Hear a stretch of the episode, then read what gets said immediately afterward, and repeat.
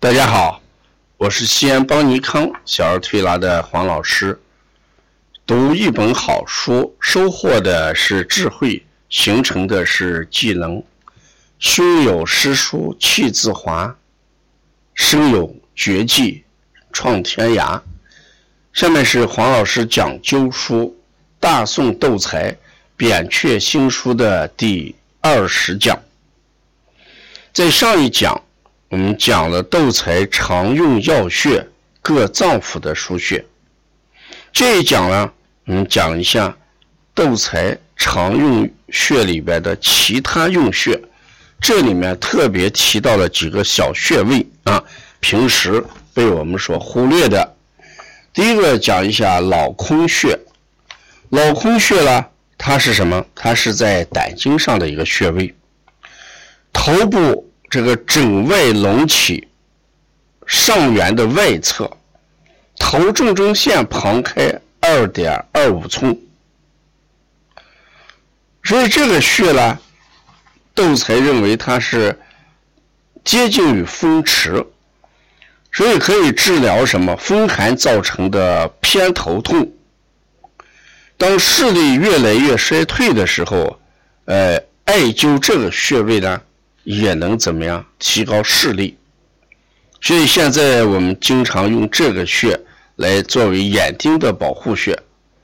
是我们从后脑区来看的话，后脑区有一个区域叫眼区，哎，也大概就是眼睛的正后方投射到后脑勺上的位置，呃，就叫脑空穴。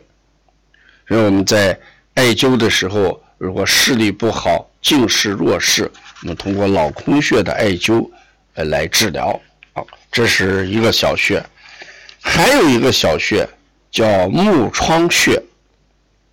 目，目光的目，窗，窗外的窗，窗子的窗，窗户的窗，目窗穴。目窗穴是也是胆经上的一个穴位，它在人体那个身体的正面，发际线正中直上一点五寸。然后呢，旁开二点二五寸。既然是头上的穴，当然能治什么风寒感冒、偏头痛、眼睛问题啊。呃，对视力的相关问题，呃，目窗穴跟脑空穴，我们在灸的时候灸的是同侧，因为这两个穴位功用很相近，而且都是胆经上的穴。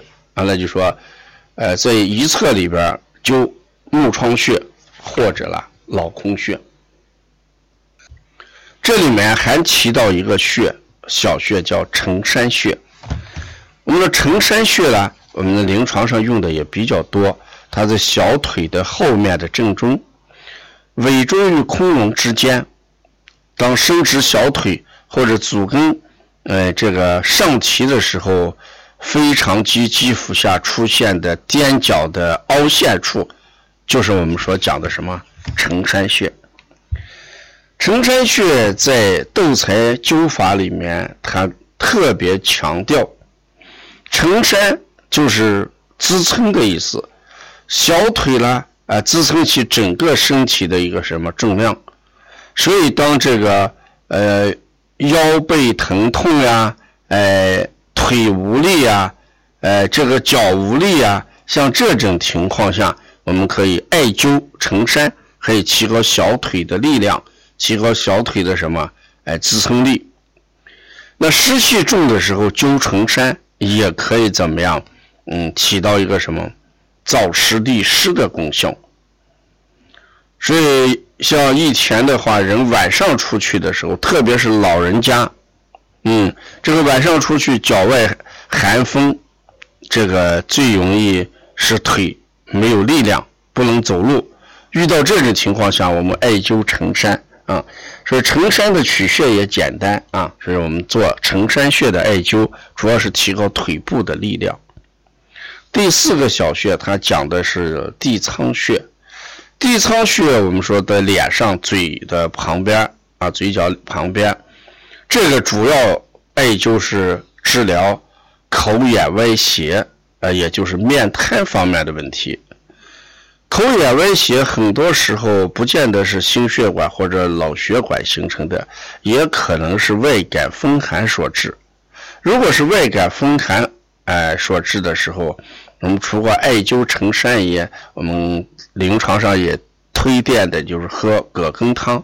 嗯，葛根汤在这里面有一个什么放松肌肉，而且葛根呢是归的是阳明经。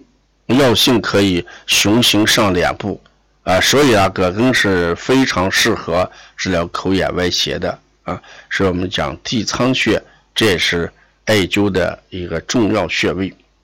你看这个六七十年代啊，五六十年代的人，他这个地仓那个地方都留有疤痕，那留有疤痕呢，是小的时候得了急惊风呀、中风呀，用这个。火烧的那时候，有些是用艾灸，有些呢直接用那个清油和这个呃灯芯就是用棉花捻成的灯绳，呃蘸上清油直接烧，这都起到了一个急救的作用啊。后来这些人呢，口角都留了这个疤痕。嗯，第五一个小穴叫前顶穴，前顶穴位于头部督脉上，在北会前零点五寸。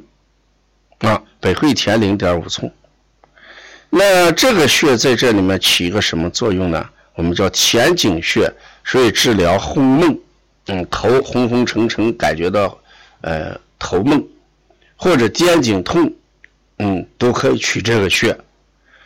呃，在《扁鹊新书》里面说，前井穴可以治两眼失明，也就是说的暴暴盲啊，暴盲。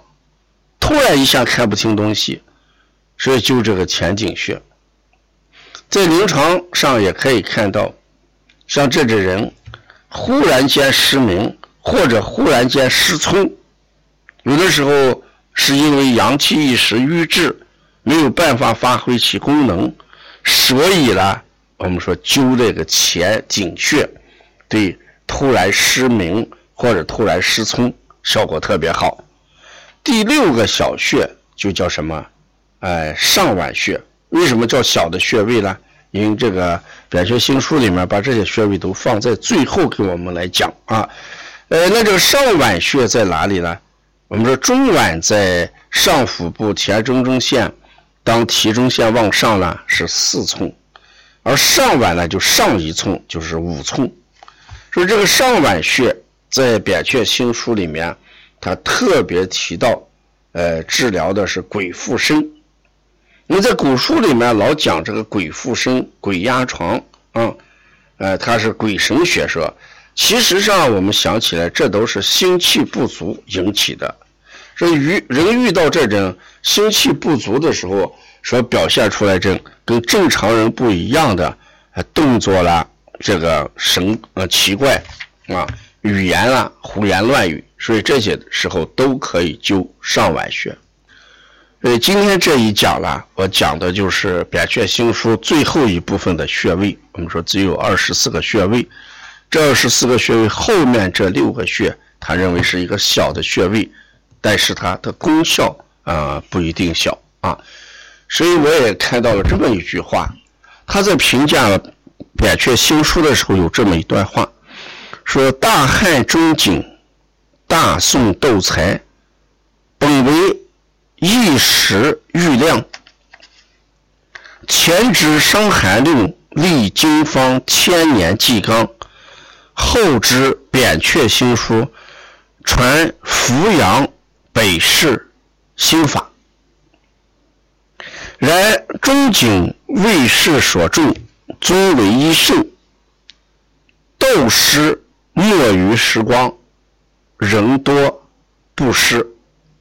那这一段话，把斗才跟张仲景放在一起，齐名为一时玉亮。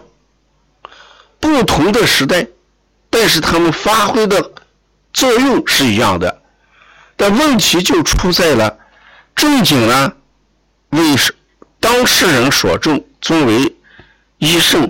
而斗师呢，没于时光，九百多年后人才慢慢的提到了他，所以我们这一次安排这二十四讲的《扁鹊新书的学习，主要让大家感觉认识到我们在中华医学这个宝库里边有一个重要的人物，我们不得不拿出来来讲啊，那就是窦才。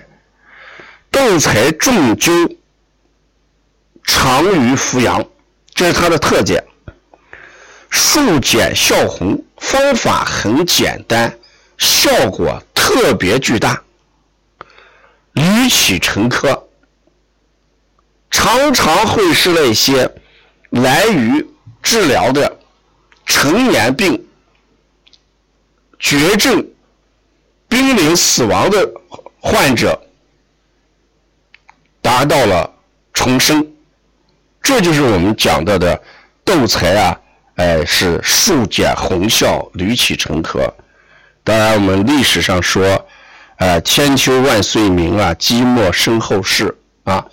那在沉积了九百多年前，我们呃九百多年后，我们再把这位呃圣人、这位神圣啊，哎拿出来，我们就是要发扬光大，哎现在的这个灸法啊，呃只有让我们的灸法哎能够传承下去，那所谈到的。治疗的沉疴之极，或者患有沉疴之疾的患者，才能得到呃重生啊！这是我们这次安排这个课程的价值和初心啊！